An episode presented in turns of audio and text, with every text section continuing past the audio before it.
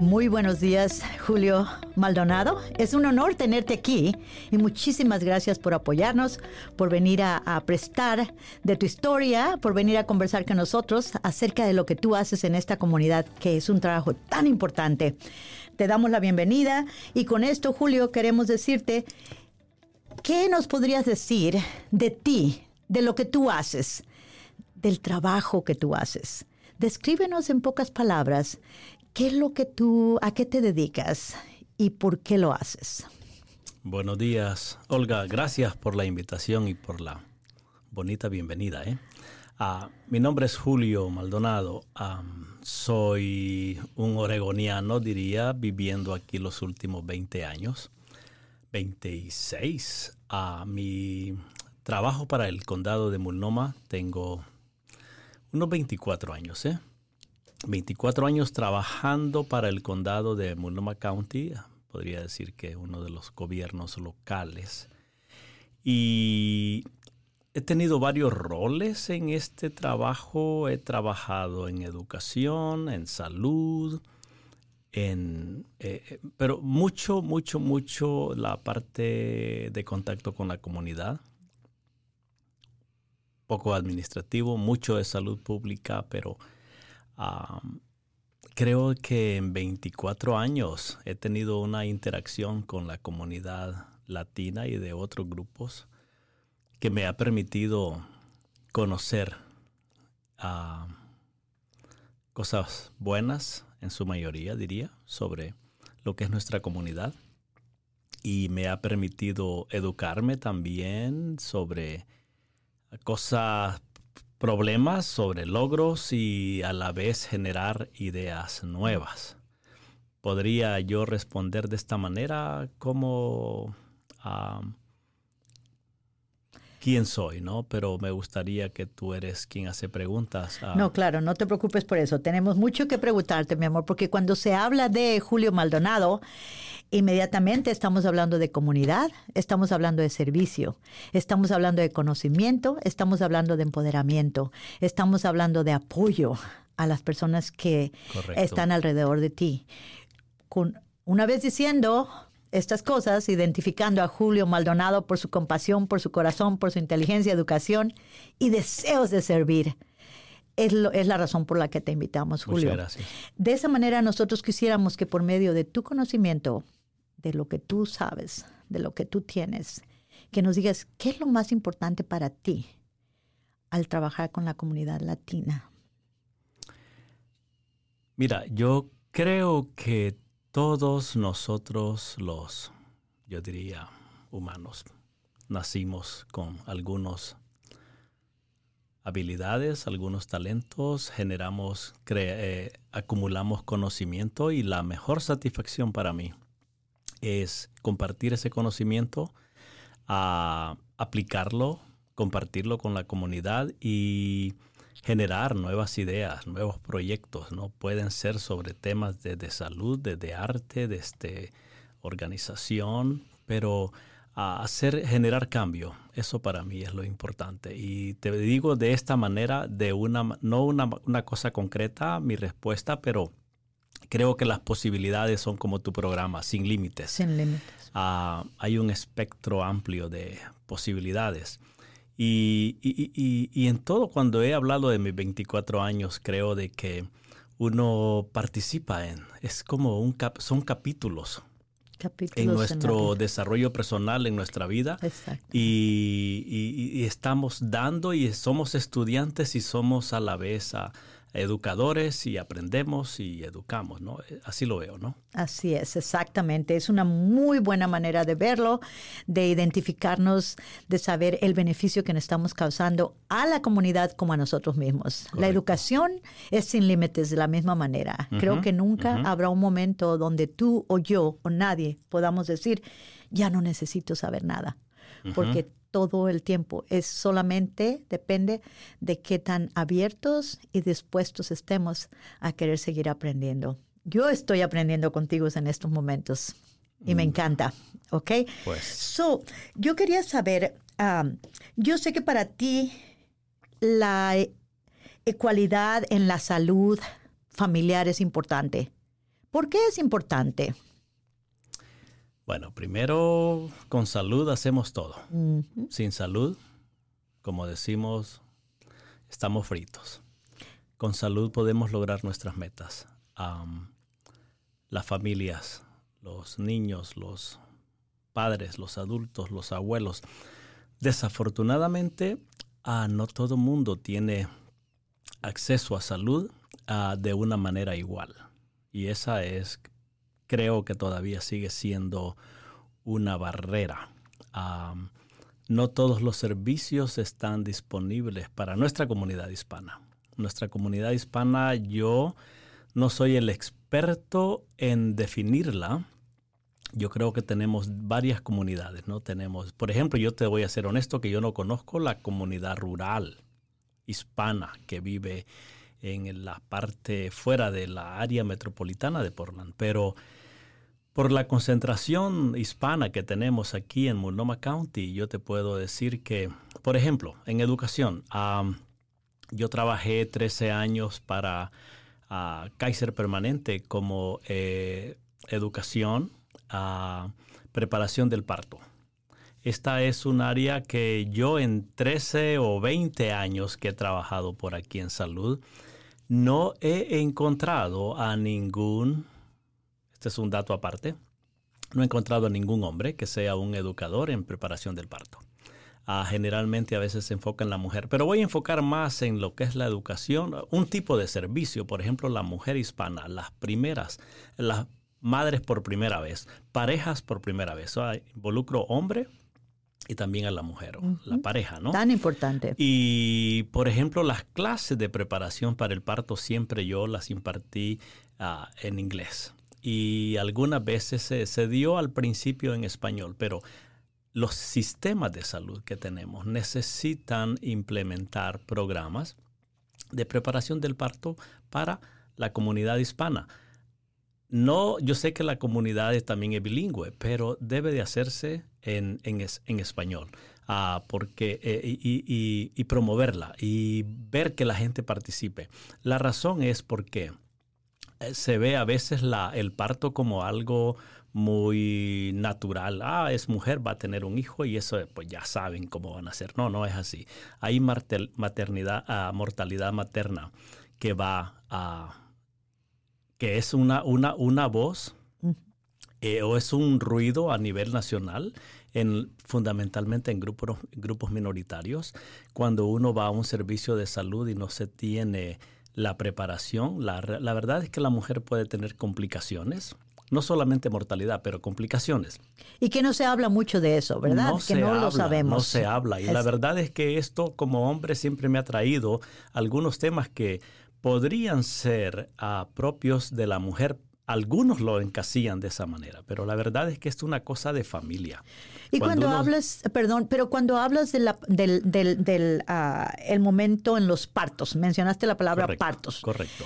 ¿Estás hablando de dulas o estás hablando en, en más profundo en el aspecto, el momento que la mujer llega al hospital a dar a luz? Es algo diferente. Dula es una persona Que va a apoyar. profesional capacitada que su, su formación es orientada fundamentalmente a estar durante, es una, una acompañante, una compañera o puede ser compañero durante el proceso de parto, ayudarle a, a la mujer a, a en todo ese proceso de- desde el momento que comienza el trabajo de parto hasta el momento que nace el bebé.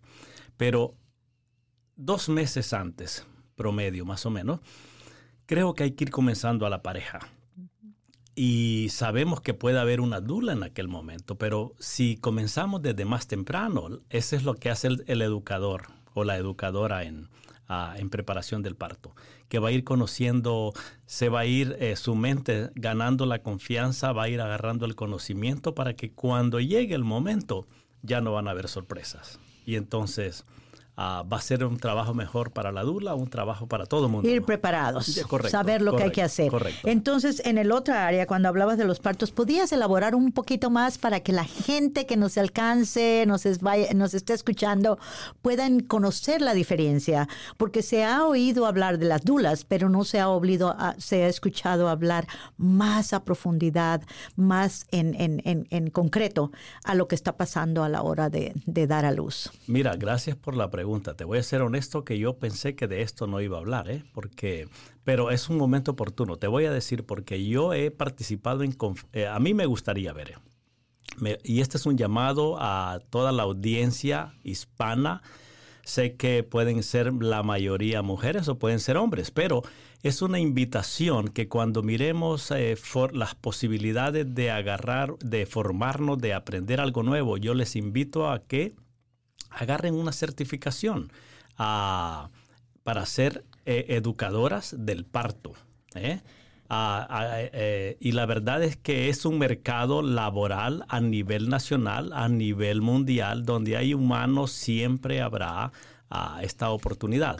Pero, ¿Dónde puedo a- a obtener esa certificación? bueno, hay organizaciones a nivel nacional. Ah, voy a mencionar dos. Una es, eh, eh, en inglés, es ICEA.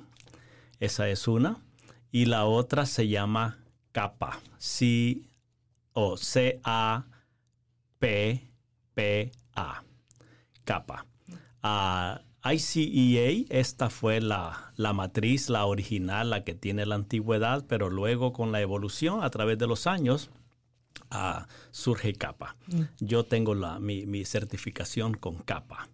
Ah, la otra cosa, hay a nivel de estado, por ejemplo, aquí a nivel local, hay una midwifery school ah, que tam- eh, también eh, que eh, forman dulas y les enseñan a hacer educación del parto Fantástico. pero enfoca más en afroamericanos.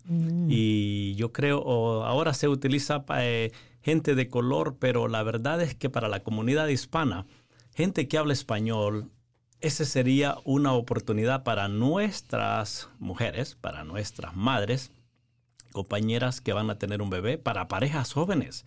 La verdad es que tener un bebé es, tiene que ser un proyecto de, de- de- de la familia, ¿no? Fundamentalmente del hombre y la mujer y participar en ese proceso y comenzar a sentir al bebé, comenzar a cantarle, hablarle, sentirlo, esperarlo, apoyar a la compañera. Yo te aseguro que si esto se da, eh, hay menos chances de divorcios, hay menos, hay mejores oportunidades para comunicación. Es una invitación que yo hago porque a mí, yo te digo, he ido a conferencias donde tal vez hay 400 personas y el 99% son mujeres y yo soy el hombre ahí perdido en un bosque, En ¿no? un bosque, fíjate a pesar de que he sido bien recibido, pero ah, a mí me gustaría ver hispanas. Claro. Además, yo ya estoy de salida, ¿eh? Claro, no, y es bien importante eso que acabas de decir. Además, yo ya estoy de salida. Tenemos ah, personas que tienen la capacidad, que tienen la habilidad y el tiempo para poder obtener esa capaci- capacitación, ese conocimiento y poder obtener las certificaciones, como lo acabas de mencionar. El poder, el saber es poder. Si no sabemos, no podemos. Yo quisiera decirte algo, porque ya que alguna gente quedará con algunas dudas, bueno, ¿y qué más hay que tengo que tener? Yo, afortunadamente, tengo la formación. originalmente soy de Honduras. ah, eh, finalicé mi escuela de medicina en Nicaragua. Practiqué un poquito la medicina. No hay que ser médico, no hay que ser enfermera para ser una educación edu- educadora en el parto o educador. Pero yo sé que en nuestra comunidad tenemos enfermeras y eso es bonito ahora. Más enfermeras. Tenemos personas que les interesa la salud, gente que es educadora, gente que ha- han tenido un bebé. Esta gente también puede tener esta aplicación. Así que ya tú les diste el, el- el nombre de estos lugares, que vayan al website y que comiencen a ver, ver los requisitos. ¿verdad? Exacto. Querer es poder. Si Correcto. queremos, podemos. Sin límites. Y ver sin límites. No hay límites. No hay nada que nos deba limitar. Correcto. Am, yo pienso que la información que acabas de compartir es de vital importancia Y también. es una herramienta más de empoderarnos. Correcto. Ahora, me gustaría que en el futuro podamos darle seguimiento a esto, porque no quiero quedarme solamente con la conversación a medias de que hablamos no hay suficientes hispanos, ah, hombres, mujeres que estén que se estén preparando, que sepan qué hacer, cómo hacerle para poder prestar este servicio a la comunidad de tanta importancia.